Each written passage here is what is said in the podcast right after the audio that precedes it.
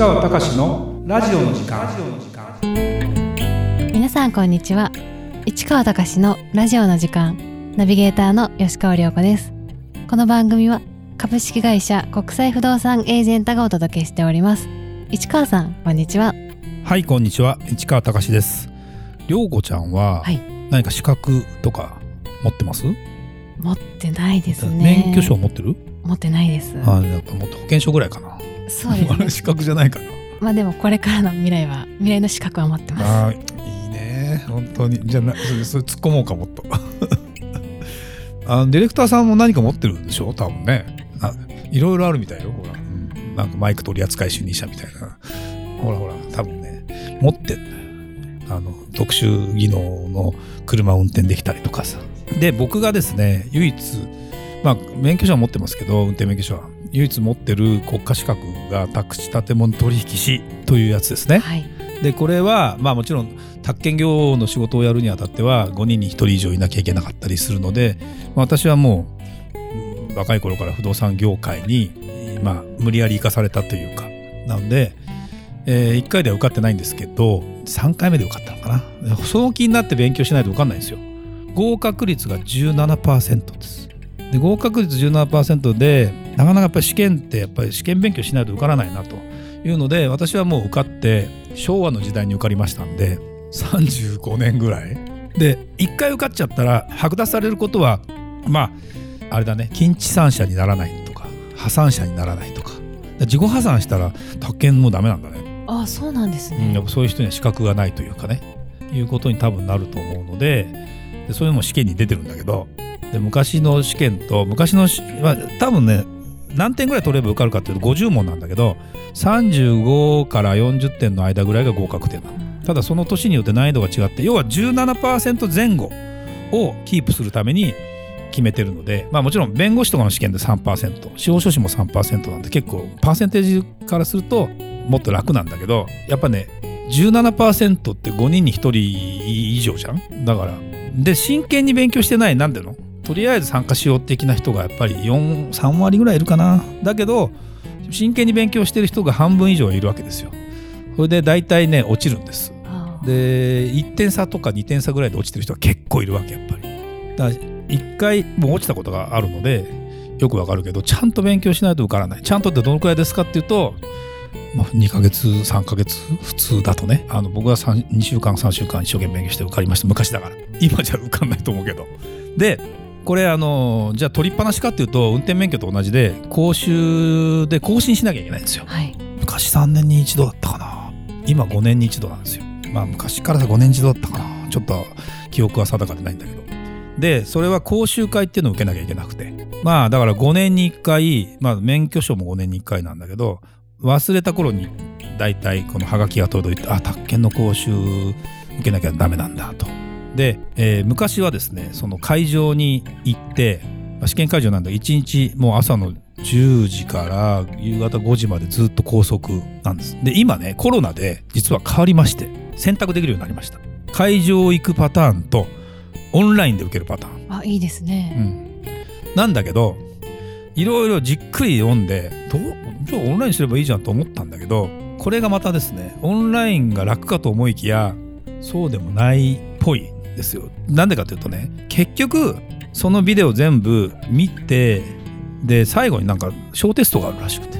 でこれも小テスト今までなかったの。よ。で結局ね何時間？だから10時5時で昼休み1時間？あとちょっと10分ずつ休憩ってなると結構な時間。長いですね。長いです。実質5時間半ぐらい見なきゃいけない。そうなると私の今の状況を考えるとオンラインでやると逆に集中力を発揮できずに結構面倒くさいことになるのかな。何日もかけてやるっていう方がリスクかなと。思ったので、えー今ねもう会場もとか回数が減ってるわけ。2週間に1回しか今なくて。昔は1週間に1回ずつこうあの申し込みできたんだけどやっぱり来させたくないものもあるわけよ、こまあ、コロナはもう明けたってももう人もほら。でも何が前はその弁護士の先生とか税理士の先生とかがその分野分野で喋るんだけどこのテキストを見ながらその人が来て説明したんだけど今ビデオになったわけ。でだからオンラインでも見れるしでそのビデオがが大画面で見れるわけ。で私は結局どういうことをどっちを選択したかというともう私の今のスケジュール考えて1日拘束された方が分かりやすいだろう。でそれを終わって、まあ、小テストがどういうものか置いといて少なくともそこにずっといれば多分宅建の新しい免許証がその場でもらえるんですよあれ。そうするともうその方が楽かなと思って。でちょうどモンゴル行く前の週の1日拘束で受けました。で受けてみてまず何が思うと5年間って結構長くて。要はねどんな内容かっていうとあの法律が変わっていくわけですよ。いろんな5年間って。宅建業法も変わるし民法も変わるし。それによって解釈が変わるしっていうのを実は結構ちゃんと説明してくれるわけ。で重要事項説明とかを、まあ、僕は今実際に今の立ち位置だと自分が説明する機会ってあんまないけどでも聞かれたりあのどうなんですか相談された時に答えられなきゃいけなかったりいろいろすることになると実はねこのじゃあその何10時5時が退屈かと思うと今までも退屈でもなかったちゃんと話を あの聞いてなきゃいけないんだけど他の本読んでたりすると絶対ダメなんだけど、はい。ちゃんとこんな分厚いテキストなんだけどちゃんと改正のポイントとかをちゃんとだってこう法令改正のポイントっていう冊子だけでもねすごいちゃんとあって事例とかがあったりこういうのが変わって例えば自殺したお部屋の賃貸の告知はどのくらいまでしていいかとか判例とかね。そういうところの判例とかって知ってるようで知らなかったりするのでそういうのをちゃんと説明してくれると結構役に立つなと思ったんで実は寝ないでずっと一日過ごせたんだけどやってみてよかったなと思うこと。あのその先生が動画で説明するじゃん。で大画面だから今まではテキスト開いて何ページとかってやってテキストいちいち開けなきゃいけないんだけど今さそのよくセミナーとかでもそうだけど画面にちゃんとそこのポイントを映してくれるからその動画だけ見てればいいわけよずっと。でちゃんと時間内に収まるようにその先生まあ一発撮りだと思うんだけど、まあ、上手い人が喋ってるわけですよ言ってみれば。だからあこのパターンのがいいなと。だ上手い人の説明をちゃんとこう画面でちゃんとセミナーのようにこう示してくれて説明を聞いた方が分かりやすいわけ。でえこのシステムってもう今オンラインになったんでかなり当たり前だったけどいち早く導入したのが東進ハイスクールって予備校、はい林修さんとかがさ有名だって要は優秀な講師ってそんな数いないじゃん。で各部屋ごとに行ったら大変じゃない。でそれをビデオに撮ってそれを受受験生は受講生はそれを一人塾に行ってそれを見るわけそうするとその人の授業が聞けるというでこのそうすると人件費もかけないでそんなに教室を大きくしなくてもできたりするじゃん。で受ける方は自由な時間でそれをあの見れると。でそれをもちろん今アプリ化したのがリクルートのスタディなんとかっていうやつとかがだんだんもう出てきてるんで今はもうオンラインで自分で自宅も全部できるようになったりそれこそ YouTube でも全部できたり勉強できたりするのでもう時代は一気に変わったんだけどそれを走りでずっとやってたのね。でで僕自身が東進ハイスクールなんかなかったから自分の息子が東進ハイスクール行ってた時のやつとかの話を聞いてあこのシステムいいなと。なんでかというと予備校の先生とか上手い人にやってもらうと格段に理解が進むんですよ私の場合は。まあ合う合わないもあるよ。合う合わないあるけどよくさ名物講師の先生がやる授業って例えば夏季講習とかで僕よ代々木ゼミナール今今などうなっちゃってるか分かんない。よゼミの夏季講習の現代国語かなんかの面白い授業に夏季講習だけ参加したことがあって。むちゃむちゃ分かりやすくて。あれだけでね僕共通1位のテスト95%ぐらい点取れたかなぐらいすごいですね。だって答え教えてくれん答え教えるとあのコツが全部わかるようになってて。で今多分ね予備校の先生なんていうのは本当に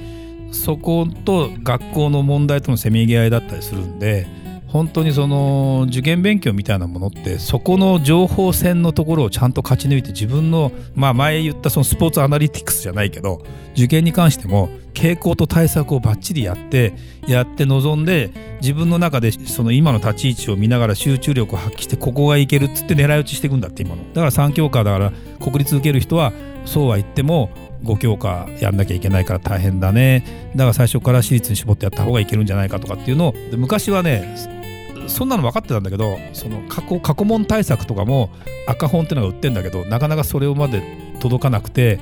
でもちゃんと学校によって特徴が全然違ってそんなこともよく知らないでやってたからそれを思うとすごいなと。でそういうものを駆使して考えるとこの宅建の勉強って面白いね。でやっぱためになる。で宅建受かってるででもその会場に来てる人はね大体お、まあ、言い方悪いおじさんおばさんというか要はオンラインで受けられない人か受けたくない人、まあ、私もそっちの部類に入ってたんだけどかなと。要はオンラインで受けるのなんでみんなで満員なわけよ。そこ。だからそっちの方がもうオンラインよくわかんないっていう人が多分いるんだろうなというのも思いながらも自分もでも自分はオンラインでもできるんだけどいろんなことを考えた中で今そういうものを受講してみて思ったのがいやいやいやいやこれいや優れてるよね。あのと思うとやっぱりこういう講習会やらないと5年経つとね例えば税制改正の話なんかももう毎年変わってるじゃん税制って。そうですね。そんなのもちゃんとね1年今年のやつの分のこのテキストをちゃんと作るわけ。です多分それは去年までで全部変わった5年分のやつを全部それ用にカスタマイズしてくれてるからすごいありがたいわけですよ。だからこれだけをちゃんと聞いてその本テキストを後で見返してみるだけでもすごい勉強になるんで今更これ試験を受ける気はないんだけど 受ける気ないっていうかあの受ける必要もないんだけどこうやって更新していくことを思うと、まあ、免許証よりも あのやっぱりステータス高いというか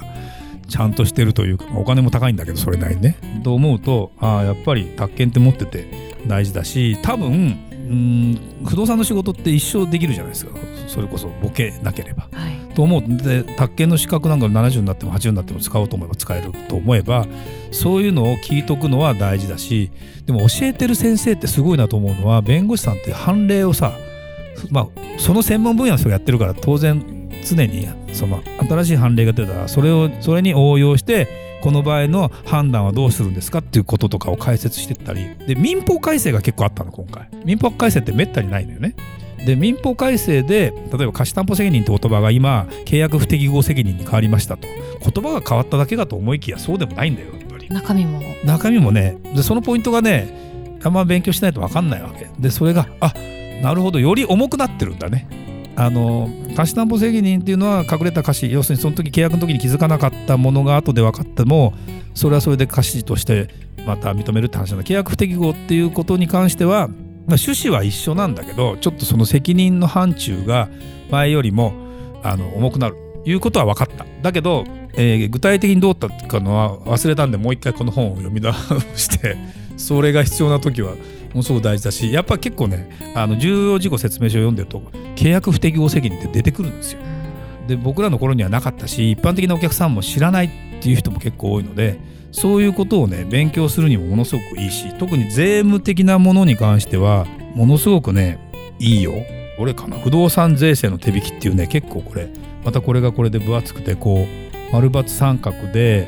これも結構細かかったりするんだけど何が改正されて何が、えー伸びて特別控除がどうだっていうのってこういう時にしか体系的にまあ70分ぐらいの授業なんだけどはいこう集中して聞いてるだけでもああなるほどなって一旦理解できるのででこれを税理士の先生ってさ毎年チェックしてんだよね当たり前なんだけどねだって専門家だからすごいなと思って。って思うとやっぱり資格って大変なんだけどまあ頑張った甲斐があるかなっていうふうに思ったんでちょっとねせっかくなんでこういう時にそういう話をしてみようかなと。でみんながね聞いてないかと思いきやちゃんとね聞いてる。どう喋ってる先生いないからっていうのに一人おおじさんがいてずっと見てるわけじゃないんだけどさやっぱりあの僕はずっとためになるなと思ってずっと聞いてたんであの楽しかったというかですね。よかった。という世界がありますよっていう話ですかね。はいありがとうございました。それではまた次回お会いしましょう。